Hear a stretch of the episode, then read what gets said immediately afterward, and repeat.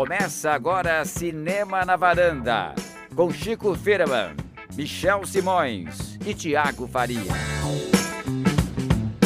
Varandeiras e varandeiros, bem-vindos a mais um Cinema na Varanda, sou Michel Simões, e esse é o episódio número 286, a Oficina da Diaba e a Raia que os Spartacus. Me explica esse título. Esse é o tipo de título que, se o Roberto Carlos estivesse aqui na gravação, ele não ia autorizar, porque é totalmente calcado nas forças malignas, talvez, assim, né? A gente vai falar hoje de uma faceta da Disney mais sombria, então pensamos num, num título um pouco mais dark também. Falaremos aí da Oficina da Diaba, que é a nossa Cruella, Cruella Devil, e também da Raya, a Raya e o Último Dragão. Muito bem, então tá explicadíssimo, hein, Chico? Vamos falar de Cruella e Raias, dois filmes da Disney grandes recentemente que estão disponíveis no cinema e também no, no streaming deles. E as pessoas não sabem como a gente fica aqui na nossa reunião de títulos durante mais, mais tempo do que o programa em si.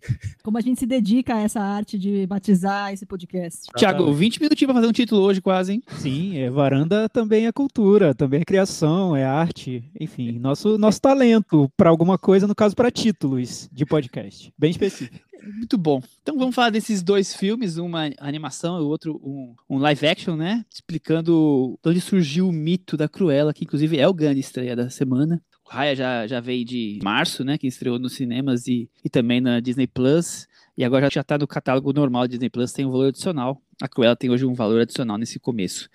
Setentinha.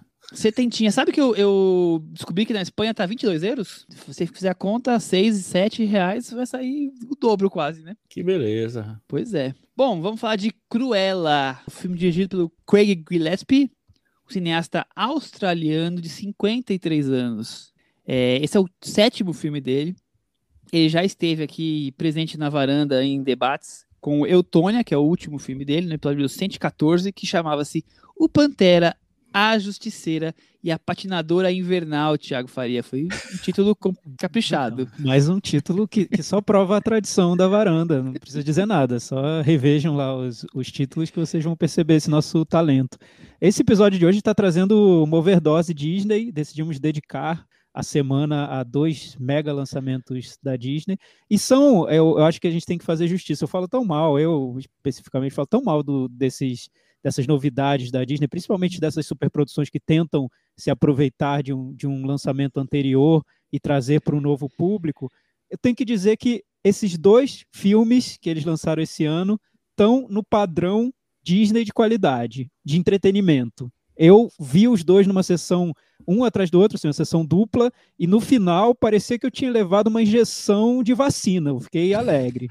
Foi, foi bom, foi boa a sensação. Alegria, deu um baratinho. É, aquela, deu um barato, me senti bem. Sucesso. Então já, já de cara já sabemos que tá mais para cima do que para baixo. Mas e o, o, Craig? Vocês conhecem um pouco da carreira dele? Eu só vi Eutônia, não vi. Não, vi também a Garota Ideal. Não, não é um cineasta que ainda me chamou a atenção. Ele também fez o Horas Decisivas, a do espanto, Chico. Eu gosto muito da Garota Ideal, acho um filme, um belo filme, indiezinho, né, com o Ryan Gosling apaixonado por uma boneca inflável. Eu acho bem, bem curioso o filme. O, eu vi a Hora do Espanto também, mas a Hora do Espanto eu acho uma refilmagem meio boba, assim, sem graça. O Eutônia, enfim, as pessoas podem ouvir de novo, né, no podcast, mas eu acho bem fraco. Não é, também não, não, me agrada muito. Então, os sentimentos estavam contraditórios, assim, em relação ao Cruella, e me surpreendi também. Eu achei que ele deu bastante conta do recado. Então vamos falar para sinopse, Cris, pra gente poder embarcar de vez no filme? Por favor. Cruelas Origens, né? Na longe dos anos 70, conhecemos a jovem vigarista Stella. Emma Stone. Que, obcecada por moda, consegue chamar a atenção da lenda fashion baronesa. Emma Thompson. Um relacionamento acirrado e traiçoeiro desde sempre entre elas. Que coloca fogo no mundo da moda e causa o surgimento meteórico e vingativo de Cruella, Cris Lume. Hum. Você achou ele parecido ou muito diferente do, da estrutura do 101 Dálmatas, que esse seria anterior à animação e, ao, e a depois ao, e ao live action conhecido, né? É, eu essa semana fui rever, ver, não lembro, nem lembro se eu já tinha visto ou não. Eu tenho uma relação meio difícil com a Disney, acho que eu já falei aqui. Eu não sou super seguidora dos, dos primeiros desenhos, tenho vários gaps de Disney. Animações. É, tá vendo? Pra mim é tudo desenho. Somos reprovados. Somos sempre reprovados aí desenho, pelo né? Chico. Sabe aquela coisa de ter a fita verde do Rei Leão? Eu não tinha. Então é um pouco de gap. Fui lá visitar o 101 Dálmatas da Glenn Close. E lendo os artigos, vi que muito do que se passa aqui na, na Cruella, o objetivo era que, de alguma forma, você tivesse um ponto de contato com o filme da, da Disney dos anos 90, que é o 101 Dálmatas, o live action da época. E é impressionante a diferença de, de produção no requinte e nos cuidados. A gente fala tanto sobre diversidade aqui no podcast, como isso tem sido cobrado da indústria atualmente. Revendo o filme dos anos 90, nesse sentido é uma lástima. Ele é totalmente caricato, personagem sem graça, sem nuance. Todo mundo é, é, é loiro e bonzinho. A Glenn Close é totalmente caricata, é uma vilã Disney típica, assim, não tem nuance nenhuma. Quando você vem agora para isso, só valoriza agora a- como é rico a construção dessa Cruella que a Disney vem fazer agora, com, com uma coisa de, de origens mesmo, com tentar elencar personagens diferentes e interessantes que orbitam em torno dela, os, até mesmo os, os ajudantes dela no, no começo, porque ela acaba se tornando essa meio vigarista, meio golpista, que trabalha com pequenos assaltos e tudo mais. Até esse- esses personagens são super interessantes, não são só eh, coadjuvantes para dar tom de humor. Então, já logo de cara tem uma, uma tentativa de se construir um, um ambiente que vai cercar a- essa Cruella muito rico, principalmente esse ambiente da moda e esse ambiente da, da música, da cultura, da efervescência cultural de, de Londres, do fashionismo, das tendências que estavam surgindo. Tem, você tem um personagem que é dono de um brechó, que é um cara super interessante, uma figura meio parecida com o David Bowie.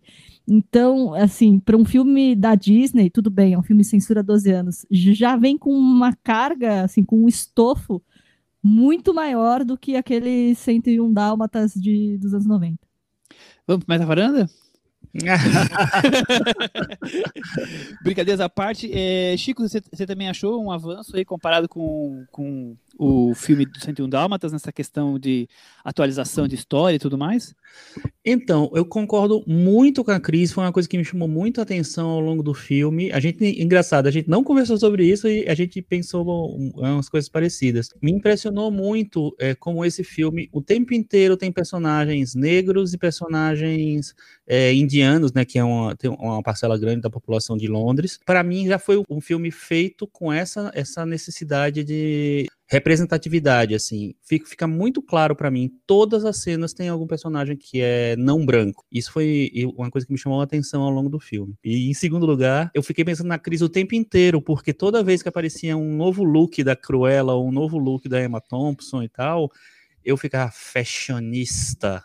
Cristiane Masuyama, é, eu fiquei me- realmente impressionado com o- os figurinos do filme e acho que a Jenny Beavan vai ganhar um Oscar de novo, viu? Enfim, ela é a, mesma figurinista do- dos filmes do James Ivory e do Mad Max. Também fiquei muito impressionado com a, com a construção da personagem. Eu acho que é uma personagem rica, complexa e que tem muitas nuances. E a Emma Stone realmente tá, dá muito conta do, do recado, assim. Só não concordo com a Cris em relação a Glenn Close. No, porque concordo que ela tá caricata realmente no 101 Dálmatas, mas é um filme que pede isso, né?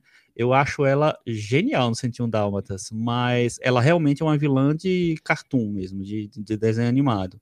A Emma Stone, nesse filme novo, ela vira totalmente o jogo, ela faz uma outra coisa. É, eu acho que elas estão de acordo com o que é a produção mesmo. O 101 Dálmatas dos anos 90 realmente pede isso. É, a Glenn Close é sempre aquele corpo estranho, aquela coisa vilanesca no meio de um cenário totalmente realista, com os cachorrinhos é, é, em live action mesmo. E eu acho que a, a ideia, o, o conceito passa a ser aquele, mas como o Cruella vem para ser uma coisa mais rica, mais complexa. É, o, o que eu acho legal de você ter essa diversidade no filme é os personagens serem interessantes também, não ser simplesmente a, a convenção da ONU, tá todo mundo lá pra- porque a gente precisa disso. Não, as- no Cruella os personagens acontecem de um jeito de um jeito rico, de um jeito interessante. O Thiago, o 101 Dálmatas, que a gente já falou bastante aqui, é tudo aquilo que eu quero manter distância do que a Disney sempre me entregou em muitos muitos anos. Aquele filme, esse humor meio boboca, essa coisa da, muito explícita da lição de moral, eu acho tudo muito caricato, eu acho horrível e foi um dos motivos que eu cresci querendo também distância da Disney. Tem vários é, gaps que eu tô até recentemente completando, vi fantasia essa semana, sabe? Eu tenho buscado assistir as coisas mais antigas que eu realmente eliminei, porque era Disney e eu não dava muita bola. Esse filme também eu achei meio que moderno. cruel, meu desde Deus. criança, eu já sou cruel desde criança. Que isso? Achava o Mickey a coisa mais chata da face da Terra, assim. Eu nunca, de criança, gostei do Mickey. E eu acho esse filme meio dark, eu acho meio com um estilo bem mais moderno, né? É bem diferente do que a gente estava acostumado a ver essas produções dos anos 80 e 90 da, da Disney. O humor até existe, mas fica meio de lado. Qual foi a sua impressão sobre Cruella, Thiago? Olha, minha impressão foi que a Disney tem algum produtor lá ouvindo o cinema na varanda, ele acompanhou um tempo, todas as vezes em que a Cris falou mal da Disney e que você, Michel, também falou, e ele pensou, vou fazer um filme para que eles gostem. E aí fez. Esse filme é, é eu, enquanto eu vi o filme, eu pensava, se a Cris não gostou, ela mudou. Alguma coisa aconteceu com ela. Porque é para ela esse filme, né? Não tem, tem da trilha sonora ao é, universo a, a, da a, moda a Londres. Só, só faltou o quê mais, assim? a música tema é da Florence and the Machine, né? Então, não, não, acho que foi a Cris que fez o filme, na verdade. Ela, nesse momento que ela fica muito atarefada, ela estava fazendo um filme cru, cruel. Sabe o que faltou, Thiago? Eu sei que faltou uma, uma ponta do Ian McGregor. Aí seria, aí seria 10 no Metavaranda. Vai ter na continuação do filme. Faltou a participação da Emma Watson, porque teríamos Emma, Emma, Emma. Cada um com seu. Então, mas o que eu acho é que quanto mais a Disney se afasta do, dos originais, quando ela quer fazer essas homenagens aos clássicos Disney, isso tem acontecido muito, né?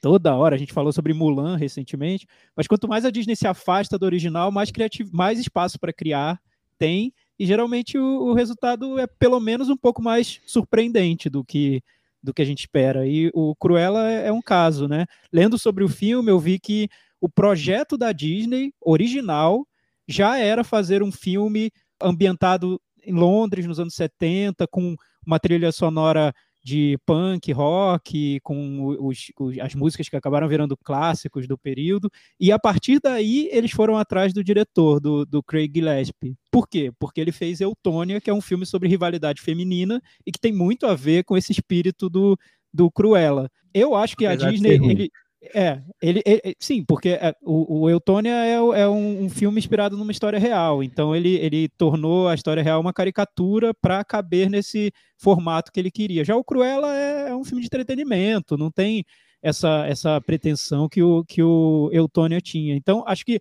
o que a, a sacada legal da Disney nesse caso foi identificar qual diretor poderia ser mais adequado ao projeto que eles já tinham. Na verdade, é um filme total Disney, já estava ali, ali, ali formatado no estúdio. E vendo o filme, o que eu acho, o que eu acho interessante é que essa comparação com o outro 101 Dálmatas, né? 101 Dálmatas com a Glenn Close era muito produto de uma época diferente, que em que esses filmes mais censura livre eram até melhor aceitos. Eu, eu, lembro que não foi tão bem avaliado o 101 Dálmatas da Glenn Close, mas hoje seria cairia como um filme muito inocente, muito muito bobinho, muito ingênuo. E nesse do Cruella, tem uma cena ali do filme, lá pelas tantas, que toca aquela música Smile, que eu pensei, poxa, eu tô vendo o trailer do Coringa. Parece que o filme se inspirou no Coringa. E o Coringa é um filme de herói, né? Censura 18 anos, né? Um filme dark que tenta dar um tom realista a cada cena, tem referência de Scorsese. Tá, pulando pro Cruella. O Craig Gillespie diz que uma das influências do filme é Scorsese, principalmente na maneira como o Scorsese traz uma, as trilhas sonoras dos filmes dele, com música pop, geralmente música vibrante, usando como pano de fundo para cenas mais dark, mais tensas. Então, criando esse contraste entre a trilha e o que está acontecendo na, na, nas cenas, né?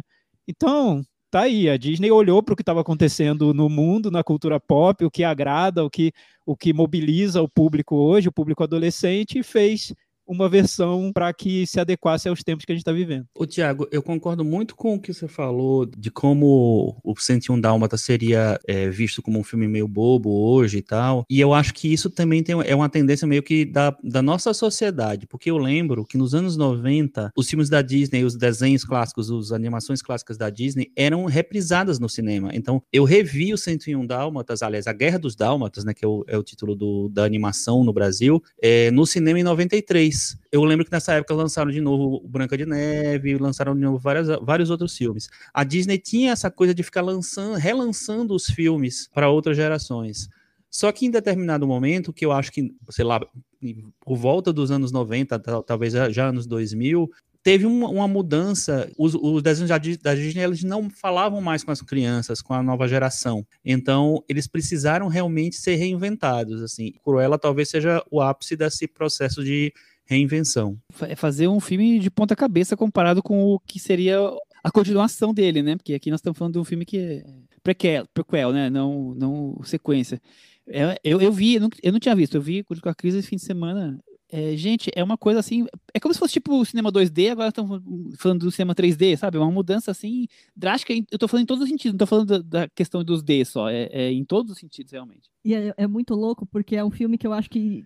Assim, são, são filmes que são retratos de suas épocas mesmo, né? O Cruella, como esse momento em que a gente está buscando pluralidade, referências é, pop, cultura, e o 101 Dálmatas lá de trás, de 1996 aquela ambientação em Londres e a dinâmica do casal que cuida dos dálmatas é muito engraçado que eles parecem um casal tipo saído do quatro casamentos e um funeral, aquela coisa meio inocente da, da comédia Não. romântica da época. Dois bocó de mola, né?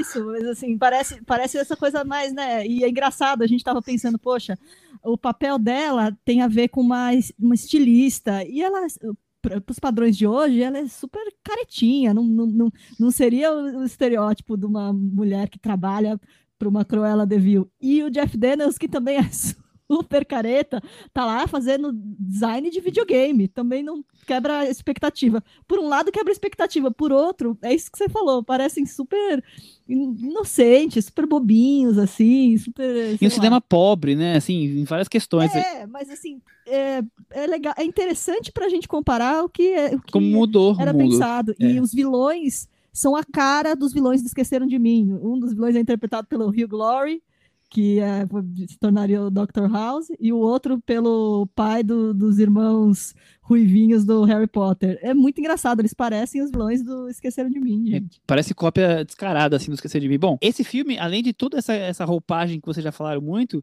tem questões estéticas diferentes. Por exemplo, eu destaco muito aquele plano sequência quando a Stella consegue o um emprego na loja lá, muito antes dela trabalhar com a baronesa, e tem um plano sequência enorme, que é uma, uma loja meio mansão, né? E vai mostrando cada canto daquela loja, abre porta, fecha porta, as pessoas se movimentando, e é um plano sequência longo até terminar aonde a Estela está trabalhando e qual é a real função que ela conseguiu no primeiro emprego. É um mini spoiler, não vou evitar. Mas assim, só ali já tem uma, uma construção rica com trilha sonora que é, é trilha sonora pop estilosa, né? De, com punch, digamos assim. O filme todo ela tá ali presente, tem várias músicas, inclusive quem gosta de, de, de rock, é legal procurar no seu serviço de streaming musical, riquíssimo de, de músicas, né? Muito boa. Então eu acho que o filme consegue pegar essa. usar a trilha a seu favor, essa coisa meio dark, mas ter esse, essa essa pegada, sabe? Esse ritmo agradável e ter alguma coisa de, de cinema a não ser as, colocar ali uma câmera como se fosse uma, uma novela, sabe? O, esse filme é mais rico, ele tem. Ele, eu acho que ele é mais arrojado no, no jeito de, de filmar.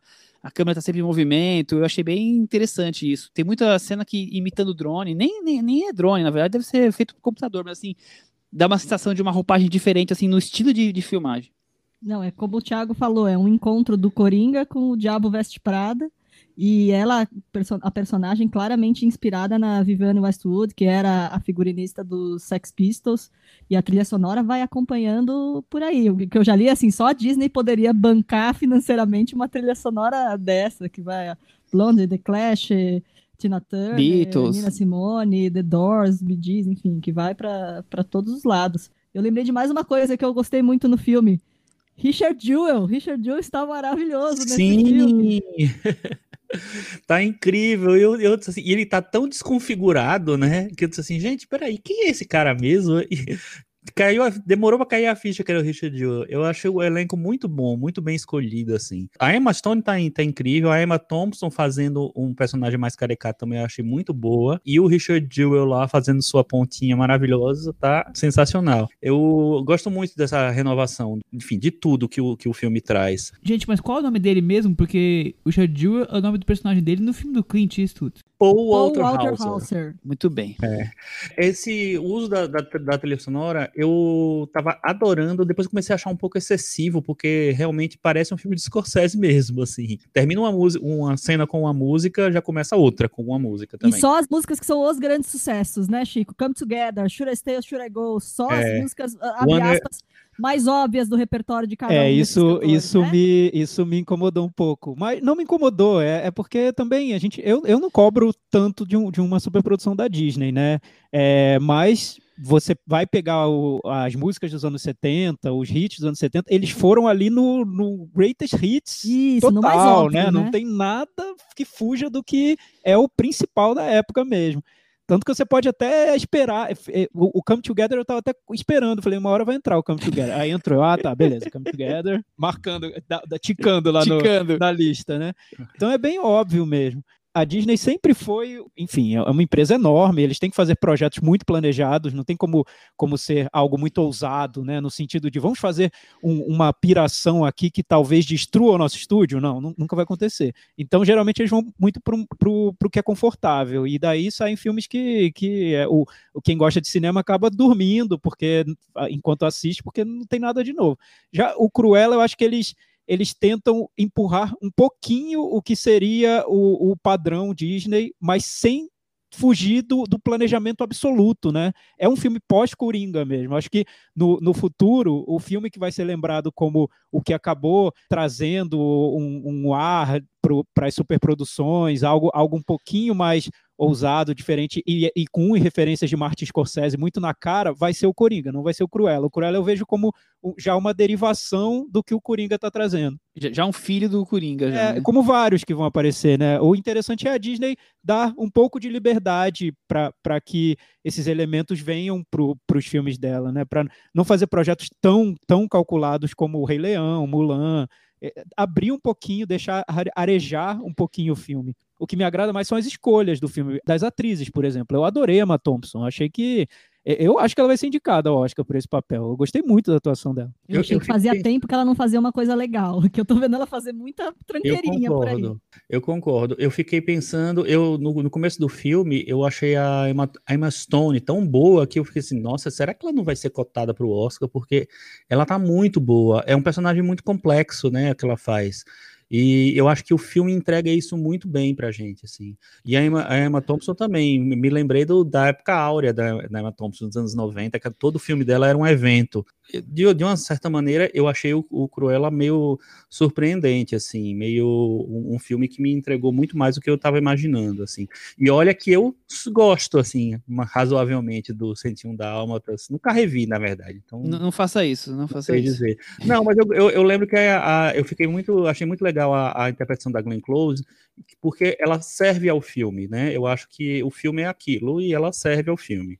Não, É. a Glenn Close tá ótima. É a única coisa que, que faz você tornar o filme assistível, na verdade. Mas o que porque eu acho fora legal isso. de rever é porque, assim, independente de ser fraco ou não, que mostra como o- filme estava se baseando nas coisas que estavam acontecendo na época, da mesma forma que a Cruella também está pegando referências do, do momento, né? Sim, do eles são do retra- cinema. retratos de cinema da Disney da época também, né? Ou talvez da Disney agora seja um, um avanço porque pode ser que aconteça. Tô querendo prever isso, mas eu não quero deixar de falar das interpretações porque acho que são importantes. Ah, realmente concordo com o que você falou. A Emma Thompson fazia tempo que não, não entregava alguma coisa interessante. Eu acho o personagem tão difícil porque ela correu o risco tanto de tentar uma imitação parecida com o da Glenn Close, por mais que, não, que ela fosse a contra Cruella, mas por ser a, a vilã Ou da, da, da moda ou da Meryl Streep e ela consegue criar uma terceira. Eu acho que ela consegue criar al- alguém que não é uma cópia dessas duas. E me parece uma vilã quase que a gente ouve falar, eu conheço gente que, que em alguma medida é parecido com, essa, com essas nuances que ela traz.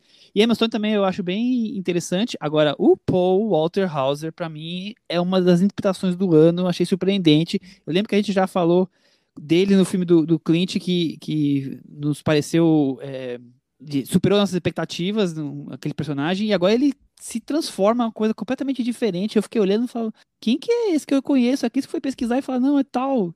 Eu achei impressionante como ele conseguiu se transformar assim diante dos meus olhos, e eu nunca ia falar que era o ator que fez o, o filme do Clint. Ele já tinha feito com o diretor o Eutônia. Eu não, nem lembro dele no Eutônia. Eu também quero esquecer do Eutônia, mas enfim. E eu acho outro, outro ponto positivo do filme é, é, todo o desdobramento da trama, né? Porque não é uma trama simples, em, só em três atos. Você vê no início do filme toda a infância da, da, da Cruella e como ela chegou até um certo ponto ali de trauma na vida dela, que é fundamental para a história que vai ser narrada. E depois você tem todo um outro, um, um, outro arco que é a relação da, entre a Cruella e a, e a personagem da Emma Thompson.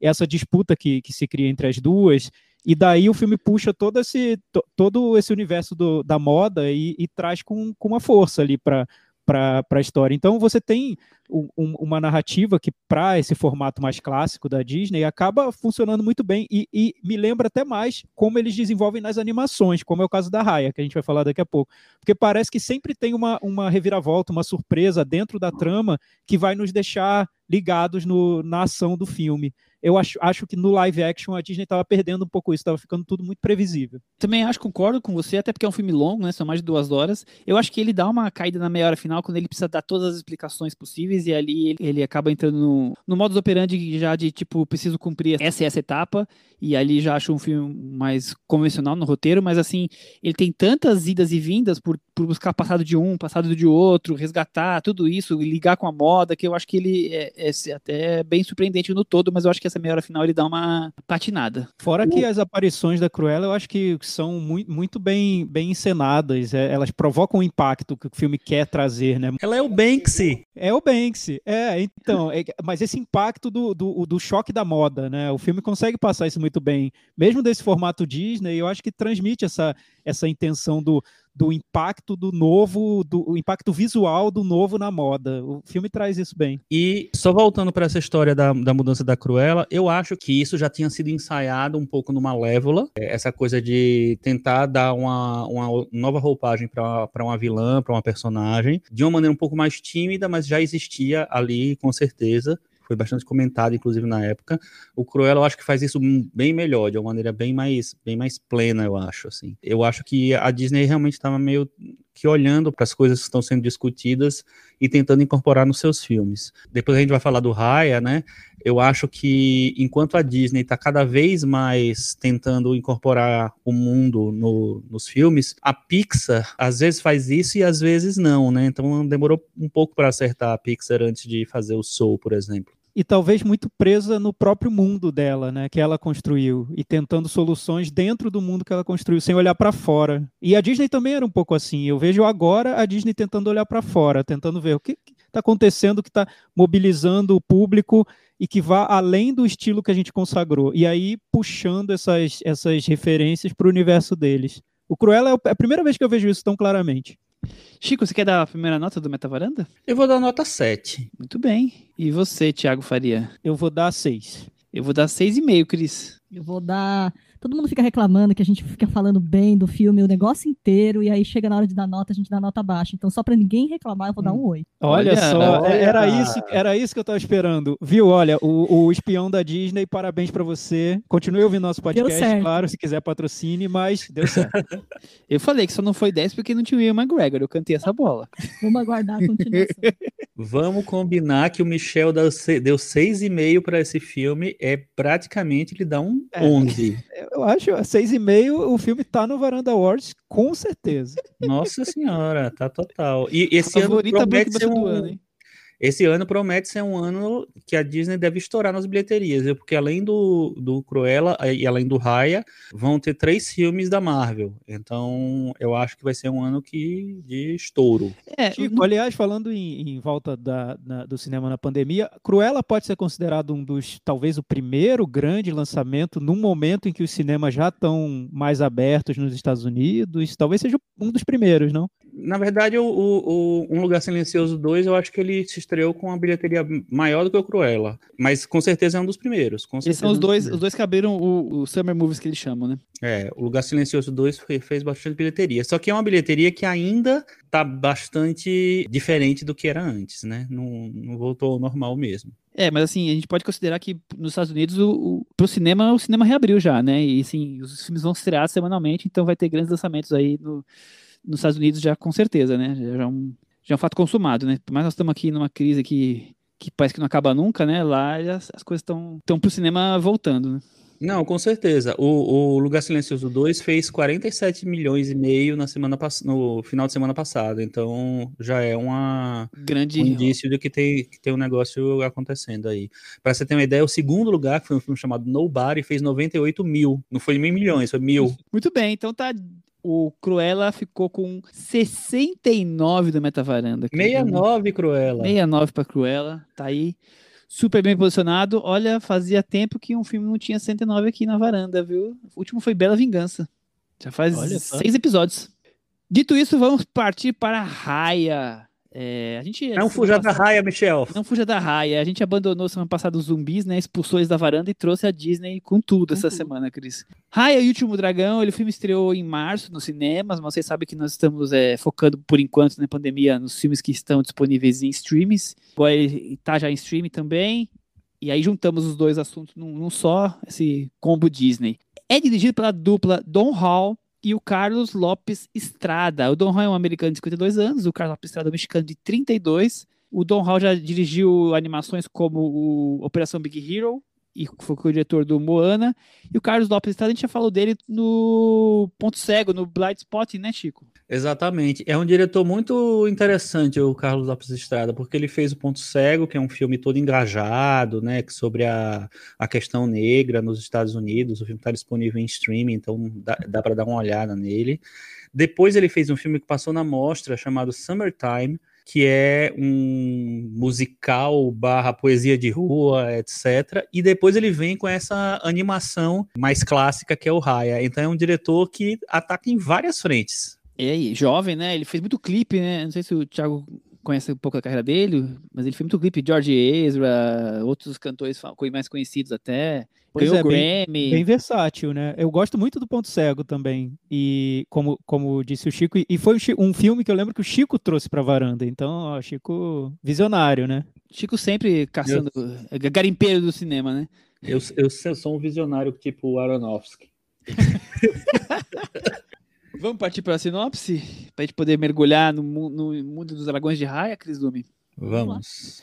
Dragões, humanos e outros animais vivem, viviam bem no reino de Kumandra, mas o ataque de estranhas criaturas causou estragos, além da divisão dos povos e quase todos os dragões serem dizimados.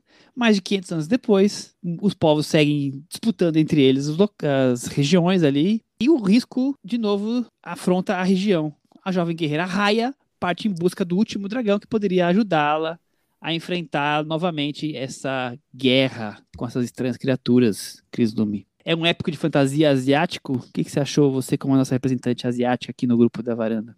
Sim, e tem todo um cuidado estético e na, nas dublagens a gente tem várias personalidades desse meio das, asiático ali dos Estados Unidos, a personagem principal é, da Kelly Marie Tran, do, do Star Wars. O dragão é, é a Aquafina, a, que faz a Sisu. Então, tem todo um, um contexto muito bem desenhado pela Disney para chegar nesse, nesse tom aí bem oriental. Eu acho a abertura do Raya maravilhosa, assim, começo para contar essa história, essa sinopse que você muito bem nos trouxe, tem toda um, uma animação perfeita, assim, lindíssima. Então eu acho que ele já tem um pontapé inicial bem bacana. Contando aquela história meio Game of Thrones, assim, né? Isso. E aí, Chico, o que você achou? Olha, vou logo revelar. Eu fiquei bem encantado pelo Raya, viu? Eu, eu fazia tempo que eu acho que eu não envolvia tanto com um longa de animação da Disney, assim. E eu achei um Raya muito gostoso de assistir e muito renovado, assim. Ele é, ele tem uma, uma estrutura clássica, mas eu acho que ele é tão bem contado que ele não parece uma, aquela eterna repetição que a gente ficava de, de cara fechada, assim. É um filme que eu acho que dá muito conta do recado, um belo filme. Tiago, você acha que é uma repaginada aí na, nas histórias de, de animação clássicas, mas com esse, essa coisa desse épico de fantasia, uma, uma princesa um pouco diferente, só tem mulheres no centro dessa ação, o que, que você achou? Como o Chico disse, é um clássico Disney, né? Animação clássica da Disney. Acho que a Disney foi por alguns caminhos nesses últimos anos. Um deles é o caminho da Pixar, que se consolidou, tem muito prestígio. É, o outro da, dessas animações clássicas que foi, que foi retomado com muita força com Frozen, que virou um fenômeno mundial, e o outro com essas re, esses remakes em live action dos sucessos deles antigos. E agora você tem Cruella renovando um pouco esse formato. O Raya, eu também acho que parte de uma necessidade de renovar um pouco essa estrutura dos clássicos Disney, porque tudo bem, a gente tem o sucesso do Frozen, se eles quiserem viver fazendo continuação do Frozen, podem fazer porque vai ter um público querendo ver, mas a tendência sempre é, é desgastar, né? É, é, estagnar, é se tornar muito previsível.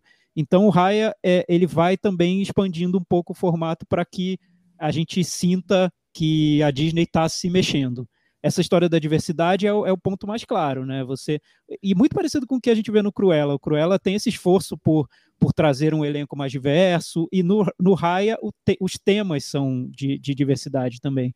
Você vê que, que o estúdio está olhando para o que está acontecendo, está atento ao que o público quer hoje. Mas mesmo dentro do formato clássico mesmo, aí eu vejo algo que, que, é, que, que avança até em relação ao Frozen, mas que o Frozen já trazia também, que é como pegar essa estrutura que tornou a Disney um fenômeno já há muito tempo e dar certo frescor para um público novo o Frozen conseguiu, né, um, um, sucesso, e esse eu também acho que consegue, tanto no, na técnica da animação, que realmente é, é impressionante, você pode só olhar para o filme sem nem saber o que está acontecendo, nem ouvir, porque já é impressionante o visual, no final ele se torna até psicodélico, né, um, tem um show de luzes, cores, e, enfim, é, é, é impressionante mesmo. E também na construção de vários personagens que que vão encher as lojas de brinquedo, com certeza, nos próximos meses. Toda criança vai querer ter cada um deles. São, são realmente cativantes, né? Não apenas crianças. Tiago, você falou dessa coisa dos brinquedos. O dragão, Sisu, a figura do dragão, é muito diferente nesse filme.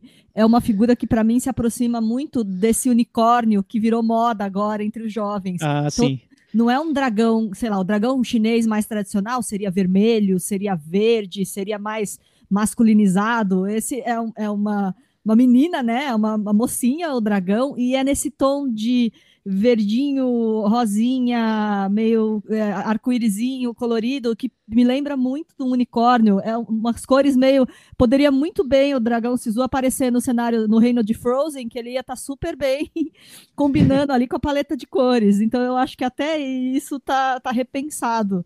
É, e a figura da, da, princesa Disney, né? Eu esqueci de falar que é repaginada. Isso já vem de, de algum tempo já, mas hoje você vê a, é uma princesa guerreiraça, né?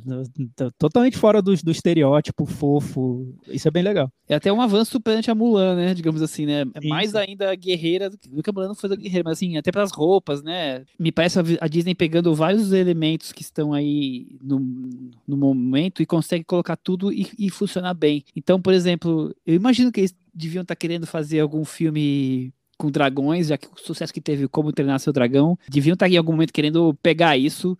E aí, ah, dragão, dragão me fala com Ásia, Ásia, ah, precisamos sempre fazer filmes ligados à China, porque agora tem uma bilheteria grande, então é um bom momento para colocar esses personagens aqui. Ah, legal, então podemos colocar muitas personagens femininas no, no centro. Então, eu acho que ele conseguiu juntar vários elementos e não tornar, isso um Frankenstein, pelo contrário, ele torna uma coisa muito coesa, que funciona muito bem. Isso foi a primeira coisa que me chamou a atenção, esses elementos todos unidos deram um, um resultado bem interessante.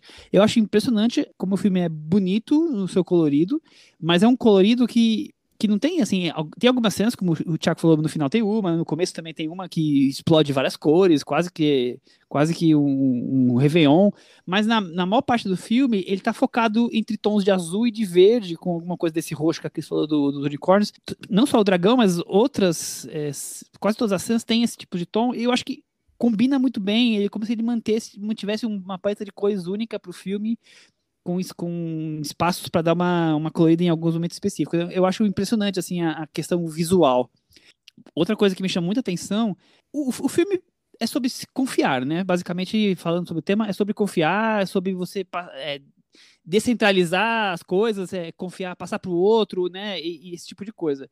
Mas eu acho legal como duas ou três vezes o filme resgata essa ideia de é, das pessoas brigando entre si por ocupar espaço, por, por ocupar, uh, sabe, o meu, o meu partido, o meu país. Então, é essa coisa estamos aí toda assistindo o país invadindo outro país, ou então um partido, um lado esquerdo querendo ocupar o espaço para no outro não ganhar. Essa dualidade que o ser humano é, parece que vive dessas eternas disputas. E tá ali o, o, reino de Kumandra que foi dividido quando aconteceu a catástrofe cinco, cinco séculos atrás, é, e eles não se entendem, né? Vivem sempre em guerra. Isso é o começo do, do filme. E o filme toda hora resgata essa ideia, essa disputa, né? E de como a gente não consegue viver em união e só dentro das nossas panelinhas. Inclusive tem uma, uma fala do, do, bem no começo do filme que fala people being people, quer dizer, pessoas sendo pessoas, como se isso fosse realmente o combustível que nos mantém vivos, ser sempre disputar espaço, disputar poder entre eles. Então eu acho esse é um ponto muito rico dentro dessa animação que nós estamos acostumados de ver de princesa, de luta, de, de personagem cômico no meio, e aí, e aí dentro disso tudo tem esse, esse raciocínio mais complexo. É, até, no, até na construção dos vilões mesmo, né? Porque você tem uma, um vilão maior no filme, que é uma força maligna que destrói tudo, mas não dá para nem considerar um personagem, né? É mais um, uma força. Um evento, e, né? Um, algo ali. E, mas dentro do filme os vilões são, são dúbios, né? Você tem uma ali que, que seria a maior vilã, mas é, é a vilã Carol Conká, né? Ela até parece um pouco a Carol Conká. Então ela, ela é, ela tá mal, ela, ela tá malvada, mas é, ela pode virar uma nova mulher, talvez, ela pode, enfim, elas estão vilãs por causa da situação, elas não são vilãs. Chico? É, eu, eu acho que o, o filme ele dá uma renovada muito, muito boa e muito bonita, assim, na verdade, nessa coisa das animações. Eu acho que os personagens são mais complexos, eu acho que a questão da representatividade está muito mais presente e é muito mais espontaneamente inserida na, na história.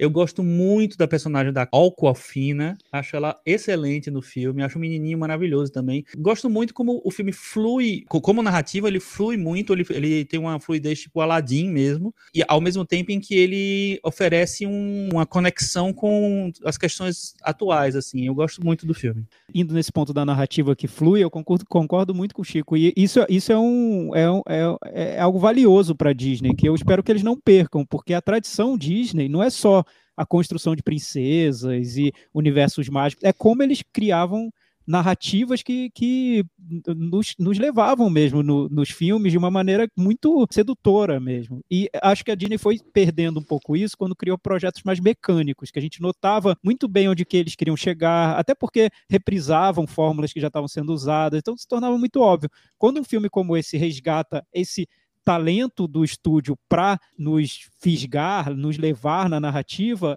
é, aí, aí é o ponto, aí eu acho que é a força da Disney. Eu só ia complementar o que o Chico falou. Também adoro o personagem da Aquafina, da a, a Sisu, porque eu acho que ela traz uma coisa um pouco diferente do, dos alívios cômicos. Primeiro que ela, é, quando a gente vai pensar nessa personagem, vou dar um pouco de spoiler agora. Quando a Raya começa a saber da lenda desse dragão, você fica pensando numa coisa realmente muito pomposa, numa coisa totalmente imponente, e quando aparece o dragão, desconstrói tudo isso. Tá ali para ser um pouco o alívio cômico do filme. Mas diferente de uma tradição da Disney, sei lá, de Timão e Pumba, mais recentemente do Olaf no Frozen, é também esse mesmo alívio cômico quem vai trazer a, a mensagem edificante obra da Disney. Então eu já acho que isso é um diferencial, porque aí você tem um personagem mais complexo ainda. O mesmo personagem que ele é engraçado, ele também pode te trazer essa, essa mensagem, te contar essa história. Ela faz até uma brincadeira. Eu, eu, eu nem sei por que, que eu fui o escolhido, eu sei que as pessoas confiavam em mim.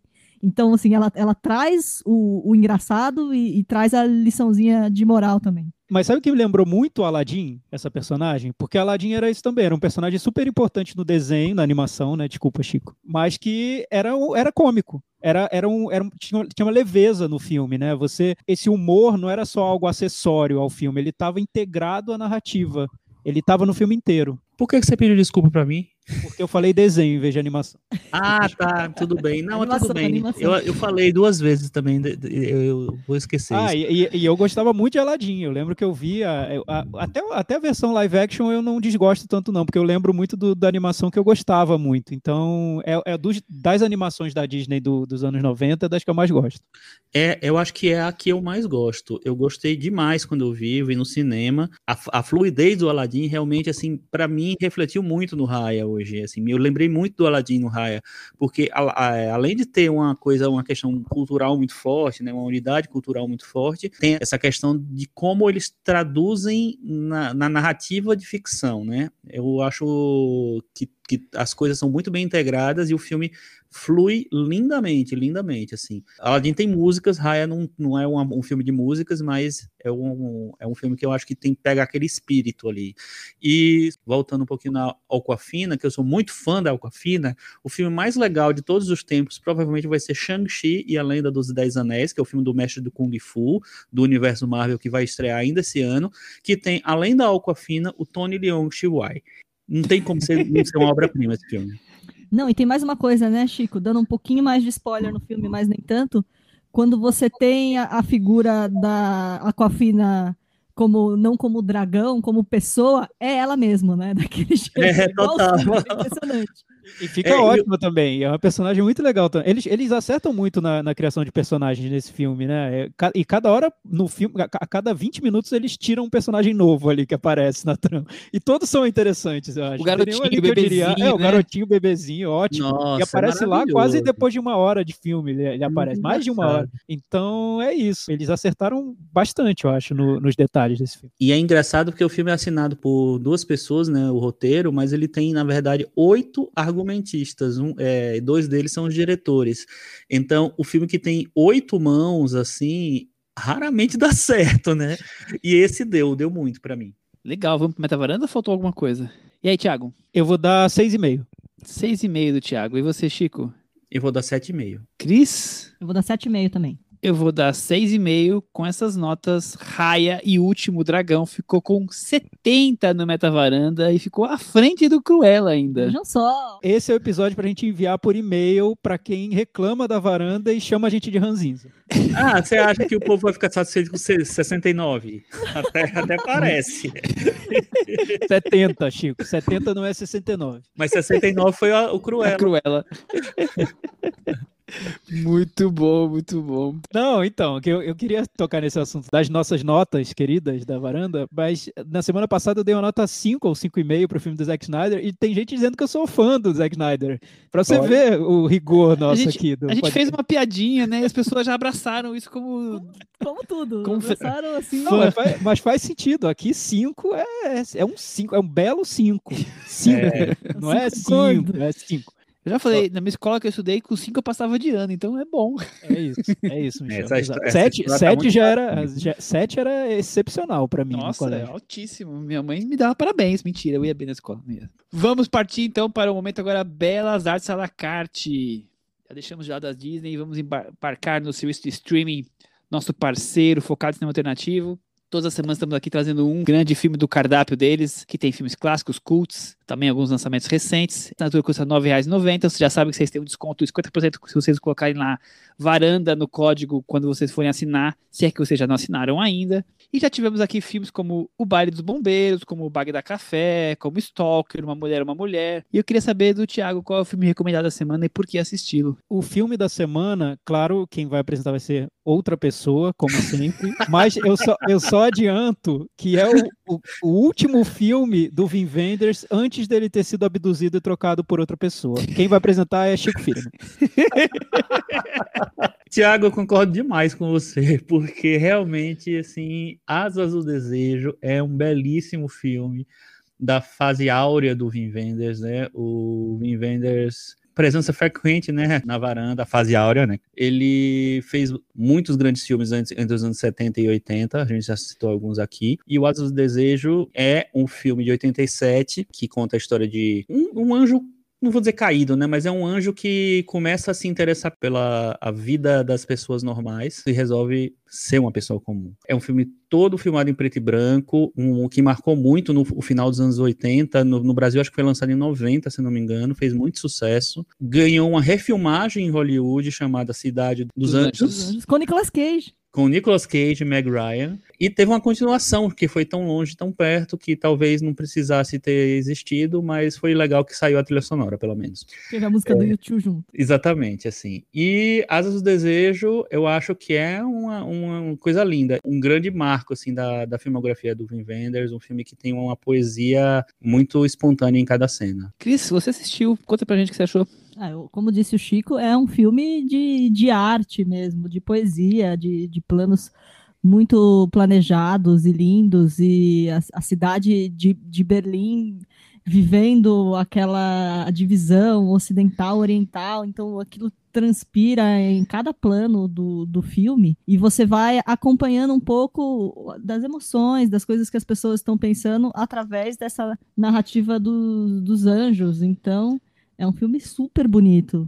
Tiago, o que, você achou de Asas do Desejo? É, o Vin Wenders ele vinha do Paris, Texas, antes do Asas do Desejo. Paris, Texas já tinha se tornado um filme cult ultra elogiado no mundo. Então as expectativas eram enormes para ele. Ele trouxe um filme muito diferente do Paris, Texas. Eu, eu revi recentemente o Paris, Texas, que eu, eu adoro. Talvez seja um, um, dos meus filmes preferidos do, do Vin Wenders. E o Asas do Desejo ele vai por um, por um caminho mais lírico e, e, e muito, e muito mais arriscado mesmo, porque imagina, falar, tratar de anjos caídos e, e, usar todo, toda uma estrutura em preto e branco, que é, ele tenta, é quase como se ele levasse o cinema dele para um, um outro para uma outra intenção mais, mais poética mesmo. E ele se sai super bem no filme, talvez por, por estar numa fase tão boa ali, que ele estava muito afinado também ao que ao cinema que era feito na época, as expectativas da época, e depois desse filme ele perdeu essa sintonia, tanto com o cinema que ele estava desenvolvendo, as propostas dele, quanto o cinema que talvez esperassem dele. Primeiro, acho impressionante a beleza dessa coisa poética mesmo, desse, essa coisa da, dos anjos que estão ali observando, lendo os pensamentos das pessoas, e até que um deles se apaixona por uma é trapezista. Trapezista, estava esquecendo qual era a profissão do, do circo ali. Então, é, só aí já tem uma, uma beleza diferente dentro dessa coisa do branco e preto, né? Que vocês já falaram bastante.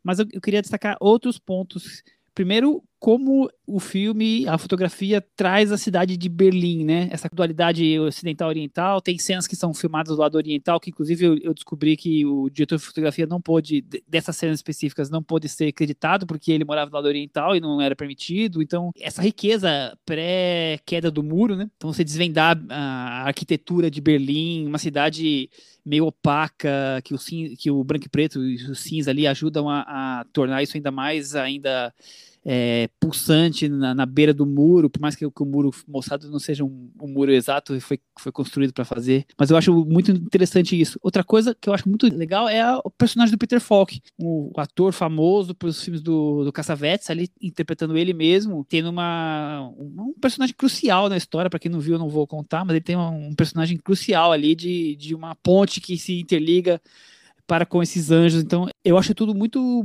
muito bem criado, assim, é um filme muito diferente. É, é um romance, é um drama. Eu, é, quase não consigo nem categorizar ele, porque é, é pouco importante isso, porque ele é um filme realmente dessa essa sensação, dessa inquietação desse anjo quase que se vislumbrando por um, mundo desconhecido que ele tanto observa, mas que ele gostaria de talvez sentir as sensações. Então eu acho que Asas Deseja realmente é um filme imperdível. É, ganhou prêmio de direção em Cannes em 87. Desde que, que foi exibido, ele já se tornou um, um filme meio que clássico, né, gente? Michel, você gosta do, do remake?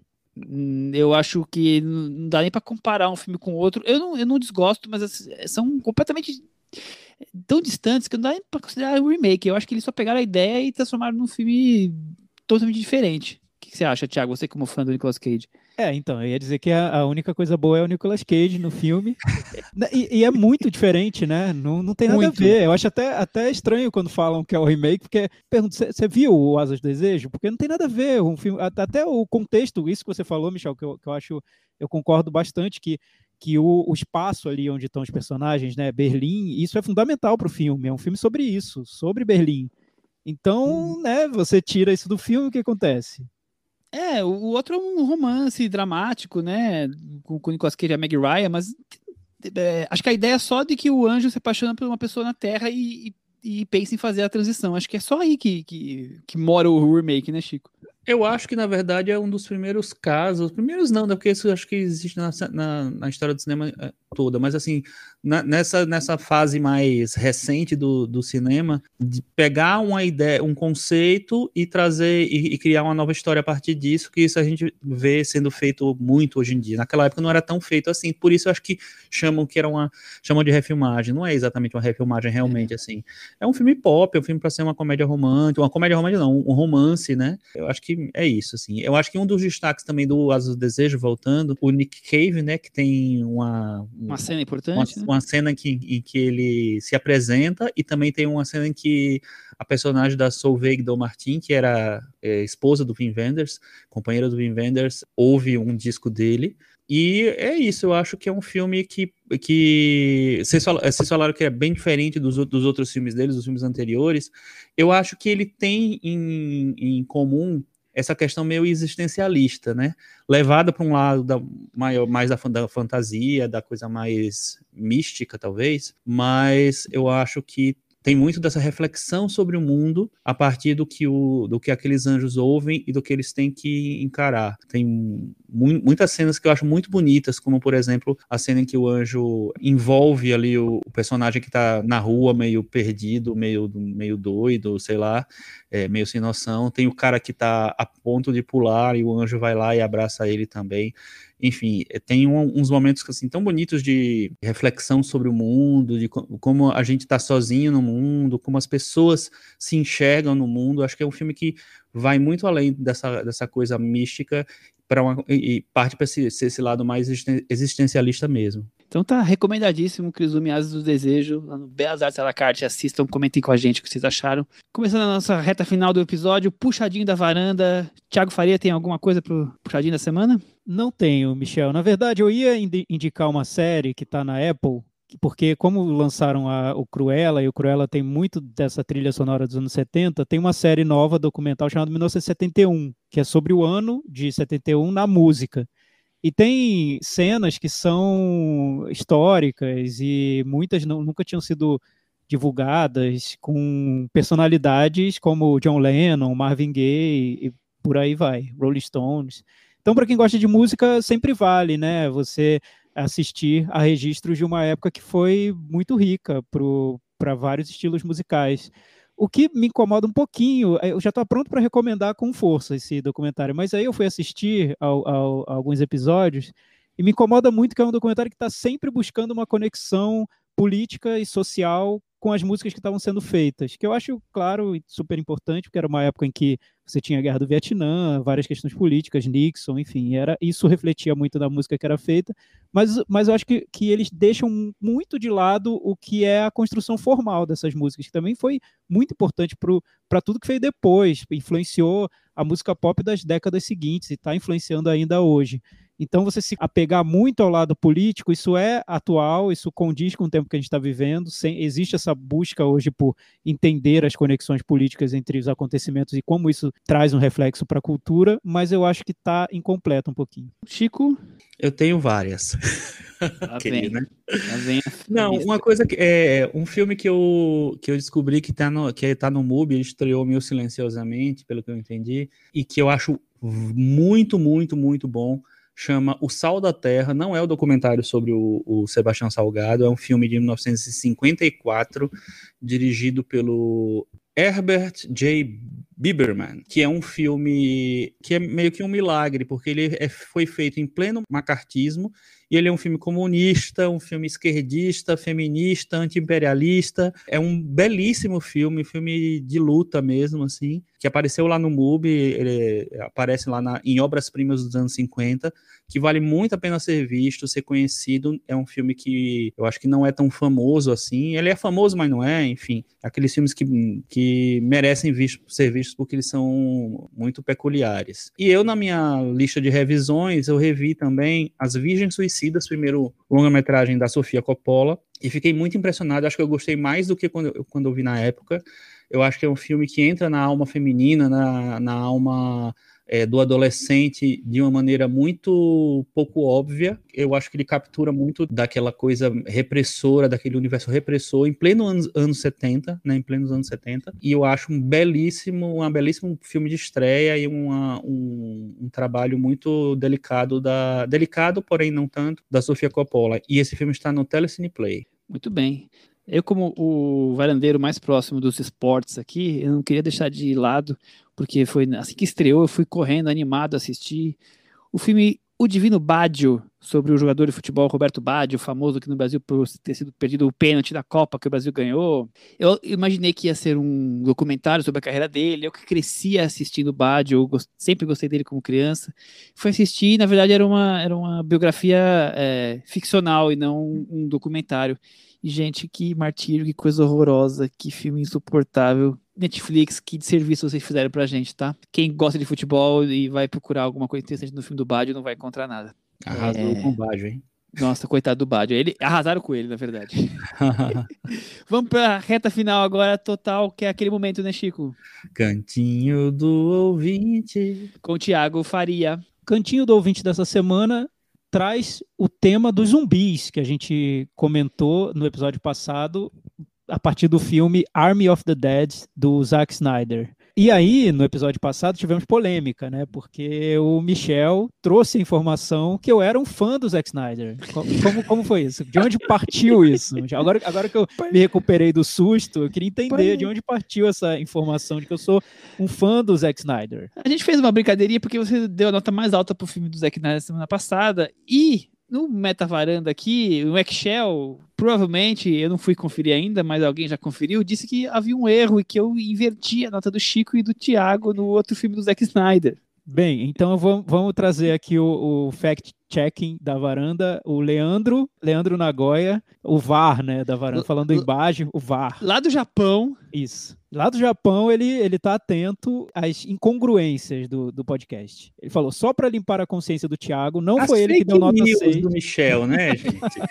Michel, Michel tentando construir narrativas e criando é, tensões no podcast. Terrível isso. Só para limpar a consciência do Thiago, não foi ele que deu nota 6 para Batman vs Superman e sim o Chico. E aí o Leandro também destaca que é um filme de zumbi que não foi citado Guerra Mundial Z, que ele gosta bastante. Me julguem. Abraços a ah, todos. acreditou sim, rapidamente. Não falou assim nas foi, principais, mas acreditou rapidamente. Eu acho mais impressionante não é eu ter confundido na hora de digitar aqui, porque eu tenho a coluna do Chico, a minha, do Thiago e da Cris, né? Então eu devo ter na hora de digitar. Gente, é, realmente é ao vivo, tá? As notas que as pessoas falam na hora e eu digito na hora. É, mas o, o mais impressionante é a pessoa lembrar a nota que o Thiago deu num, num filme há quatro anos atrás, três anos é, anos ele, ele deve ter ido lá. Ele deve ter ido lá, lá claro. lá para novo. Checar, não sei. Mas que ótimo, eu gostei. decorou cada nota de cada um, eu quero acreditar nisso. Ô, Michel, falar nisso, sabe, sabe um exercício bom, já que você tem a coluna de todo mundo aí, fazer a média de voto de cada um. Pra Mas saber você acha que não tem? Ah! E... Então Ai, revela, Michel, nem pra gente. Como assim? Não, calma aí, o que isso significa? O Chico tá sugerindo pegar todas as notas que você deu do seu metavaranda e ver qual foi a média de notas do Thiago. isso, tem como tirar isso aí? Tem, qual tá é feito. Mas a nota média do Chico é 5,96, é 6, né? 5,96, ah. É. O da Cris é 5,58. Nossa. O do Thiago, 5,72. Hum, e o do Michel? 5,34. Então, o mais generoso da varanda é o Chico. Exatamente. Mas isso, mas isso não tem nenhuma coisa, nenhuma dúvida em relação a isso.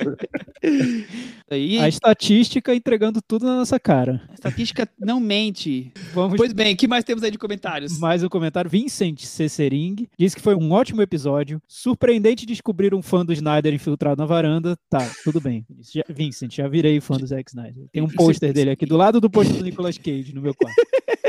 É, são bem parecidos, aliás. Dois, dois doidinhos. Beleza. Dois doidinhos. Adivinhei todos os filmes da Cris antes dela falar. E hashtag God Save the Chris. é. Adorei esse hashtag. E ele diz que um filme que faltou na nossa lista, ou nas menções honrosas, e que dá para entender, porque é o quinto filme de uma série bem regular, é o Resident Evil 5 Retribuição. O Paul Anderson, não o Thomas, o outro, joga fora qualquer fidelidade ao videogame ou respeito às regras do gênero e faz um filme que atende tudo isso que vocês disseram que faltou no Zack Snyder.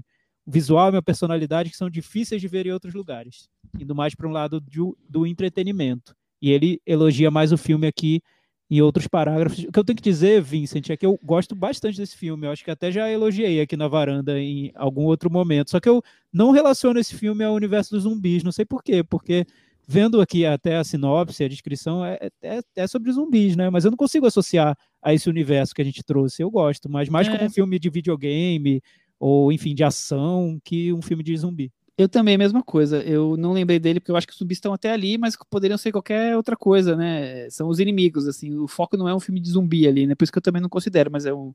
Vale destacar, são os zumbis realmente. Mas você gosta desse filme? Eu. Eu... Chico, você gosta?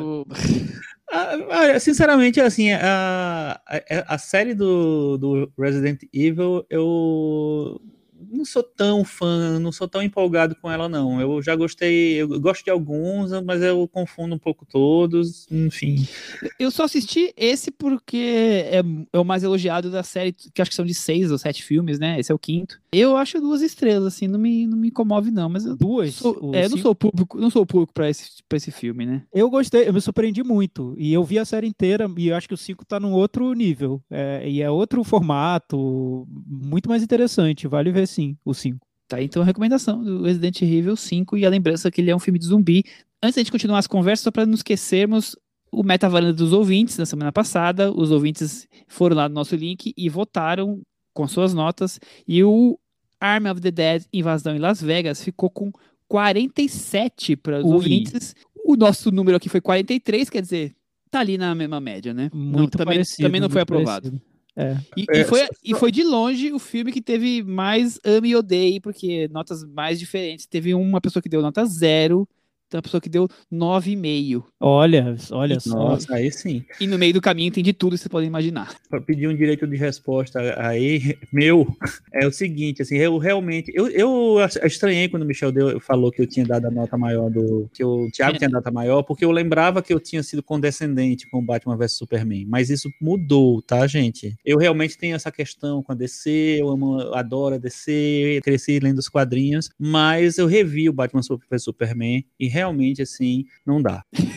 Chico, você sabe que eu fiquei, eu fiquei tão intrigado com isso que eu lembrei de, dos seus argumentos. Eu não fui ouvir de novo o episódio, mas eu lembrei dos seus argumentos para o Batman vs Superman. Que, que resumindo bem, você Lembra disse aí. que a DC naturalmente tinha um tom mais épico, porque os heróis Sim. da DC eram heróis míticos, eram, né? eram aquela coisa, carro de abre alas de escola de samba e que o Zack Snyder casava um pouco com o estilo dele com esse formato da DC e que isso te agradava. Não, me agradava não, que eu acho que isso funcionava de alguma maneira tal. Enfim, tudo bem. Deixa pra lá. Eu vou, vou ouvir direito. Eu vou rever Batman Super, Superman, vai que minha nota sobe aí confunde tudo, todo mundo. Eu não, acho não, que você não deveria fazer isso. Você devia focar em outros filmes do, do Belas à la carte. Temos deixar... mais comentários? Eu só ia dizer que a gente tem Metavaranta dos ouvintes para semana que vem, e aí com Cruella e Raya e o Último Dragão. Exatamente. E temos sim no, o Antônio Neto, que está sempre comentando com a gente, é, lá no Twitter, falou o seguinte: seguindo a dica do filme do Chico, aqui no Cinema na Varanda, porque ele também colocou no Twitter, revi a trilogia das cores do Kieslowski. Esses filmes foram essenciais para despertar meu amor pela cinefilia. Continuam fortes e vibrantes. Ele agradece aí o Chico. E todos nós agradecemos as grandes dicas do Chico e a lembrança desses grandes filmes do Kieslowski, né, Chico? Quero agora rever a dupla vida de Veronique. Estou muito in the moods. In the moods. Acho que é isso, né, gente? Acho que sim. Vamos encerrando. Até semana que vem. Tchau. Tchau. Tchau. Tchau.